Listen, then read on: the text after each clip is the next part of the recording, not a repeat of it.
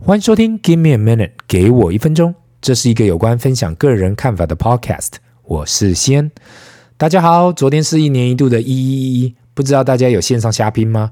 这个从二零零九马云的阿里巴巴创立的光棍节大销售，俗称一一一促销，到现在已经超过十来年了，越做越大。不管是在中国或是在台湾，现在讲到一一一，大家想到哇，大促销。线上线下都有，不知道各位听众有去买什么吗？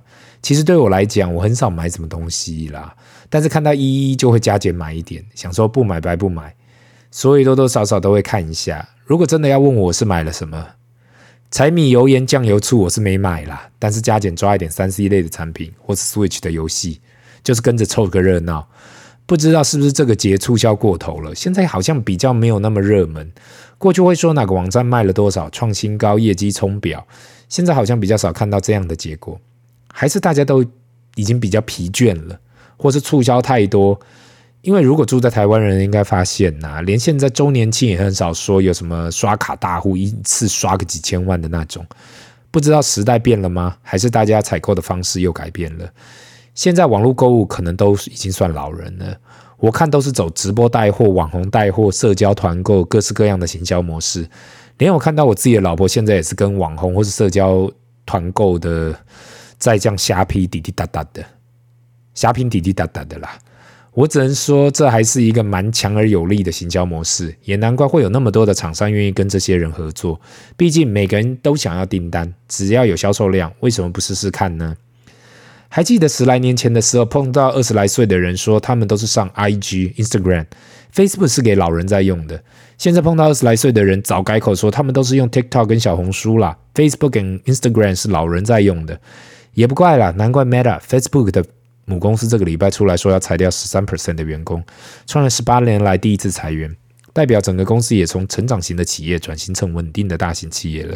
因为我记得零八零九那时候的 Facebook，不管金融风暴怎样，都还在持续成长，也不是上市公司，所以没有那种股票价格的压力。现在不同了，上市之后如果财务表现不好，是要跟大众股东交代的。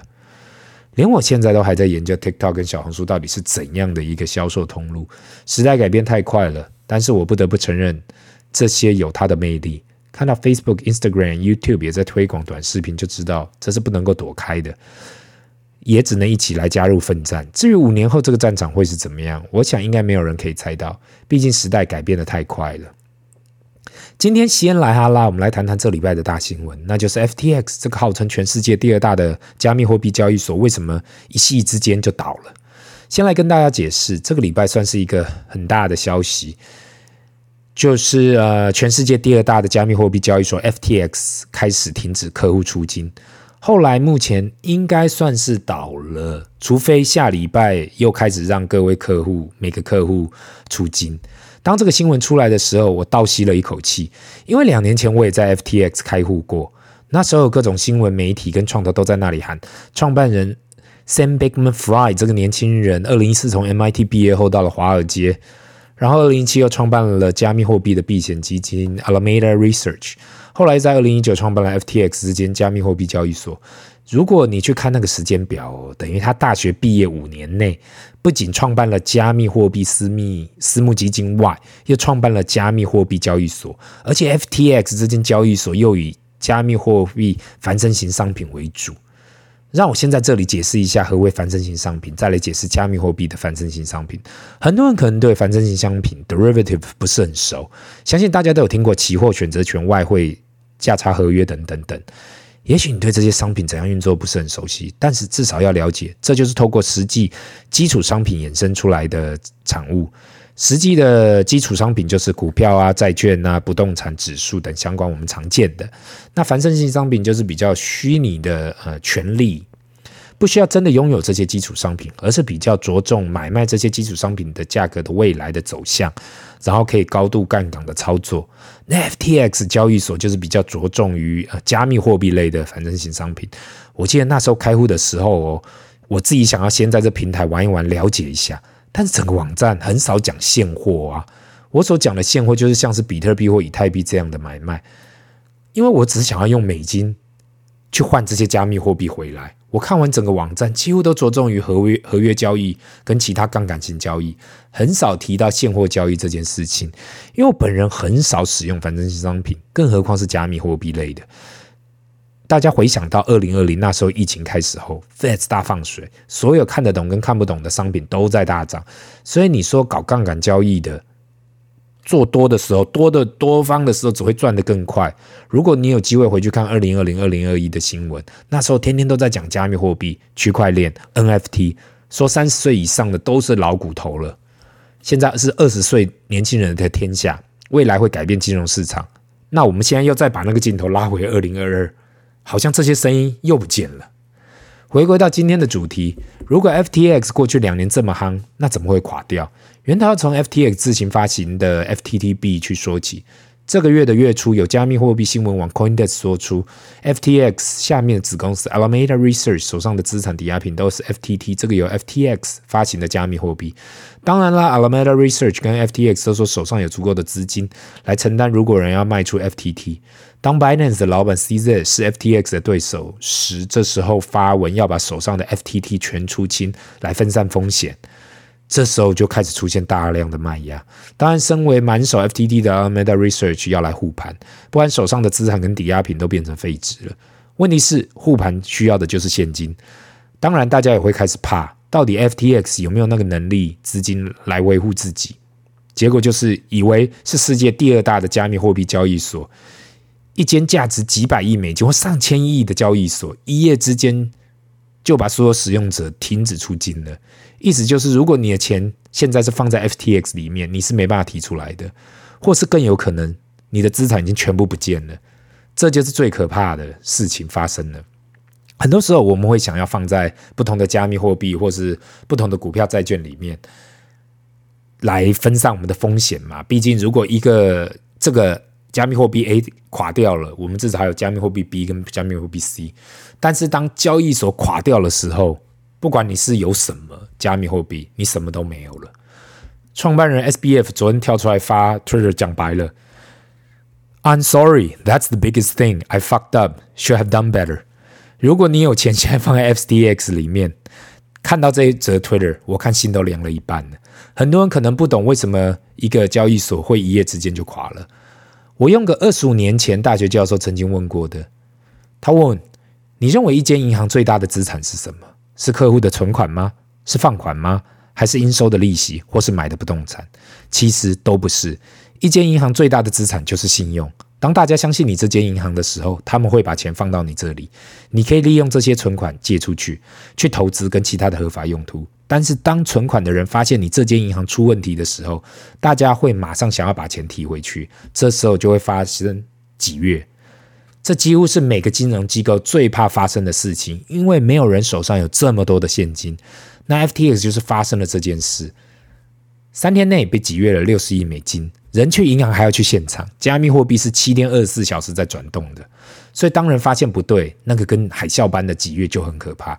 看到越来越多交易所开始停止出金，出金，我想这个风暴应该还没有结束。当然，SBF 是跳出来说，呃，他手上的资产。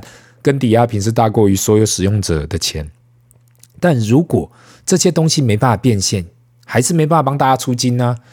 当人失去信用的时候，每个人只会想到自己手上到底有没有钱才是唯一，手上有没有拿到自己的钱才是唯一。其实这里面还是有很多故事，我觉得可以讨论。但是今天时间就到这里，所以总结就是：一，加密货币现在那种西部大荒野的时代，所以不管你看到谁有多大为。都有可能说倒就倒，不管是加密货币，或是交易所，还是所谓的 market maker，或是任何的避险基金，在完全没有管制的情况下，任何人都有可能看起来比想象的还好。所以，想要投资的人，请注意自己的风险，不管是要用多个交易所，或是投多种货币也好，小心驶得万年船。二。自己的加密货币，自己啊，我看加密货币很多年了，也实际投资了一段时间。这市场肯定有很多人赚了钱，也有很多人赔了钱，但是更多人被骗了钱。我的经验就是说，不懂的东西不要乱碰。如果你买个电视机都会看半天了，买个衣服、买个鞋子都看半天了，为什么投个加密货币会随便听人讲就投下去？另外，如果陌生人或周遭的人要叫你投资，请自己看好。不要以为别人会帮你看或别人会帮你赚钱，因为现实生活就是人吃人的世界，有太多人想的就是怎样把你的钱弄到他们的口袋里。今天的分享就到这里，让我们进入 Q&A 的时间。第一个问题，我们来到大叔你好，听了你的 Podcast 好久了，第一次写给你，你一直有提到国外的通货膨胀跟升息，可是却没有听到你提到台湾的状况，因为去年才买房，那台湾今年没有升息太多，看到国外一直升息也是会感到害怕。未来拼命升级到四 percent，如果未来拼命升级到四 percent 以上，那每个月的负担就会很高。不知道你有什么看法？另外，我感觉台湾现在通货膨胀应该也是很严重，可是政府提出的数据就就就看不出来。嗯、呃，谢谢你的问题哦。其实台湾政府的数据啊，也没人知道是否准不准，大致上都是在三 percent 上下徘徊，跟过去十年差不多。可是大家应该都有明显感觉到物价在上涨，而且上涨蛮多的。那政府呢？这次是有效控制了电价跟油价，但是其他的东西还是涨翻天了。所以如果要用这样的数据去看呢，台湾目前是没有必要大量的升息去压制经济过热。今天唯一央行会需要升息的原因，是因为如果你对经济学有基本了解的话，当别的国家升息。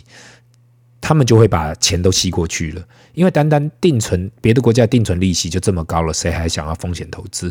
台湾今天所处的环境就是这样，欧美国家欧美国家狂升嘛，那大家可以看到美金开始升，就开始升值，因为钱一直出去，那这样的联动关系就是一直升值，美美金一直升值，台湾的央行势必要做相对应的措施来应对。目前台湾的经济还没有过热，或是看紧急讯号灯还很冷嘞。所以大量升息的情况在台湾可能不会出现。如果手上有贷款要付的人，现在应该还算稳稳的，不用太担心。我这里不是预测，以上的回答只是我个人的看法，希望有帮助到你。因为没有人可以真的预测到底央行会去怎样做。但如果是照经济学的角度去看，目前的经济状况还不需要用力升息。那今天的 Q&A 就到这里。如果你有什么问题想问，麻烦留言，不要忘了赞及订阅。Give me a minute，给我一分钟，拜。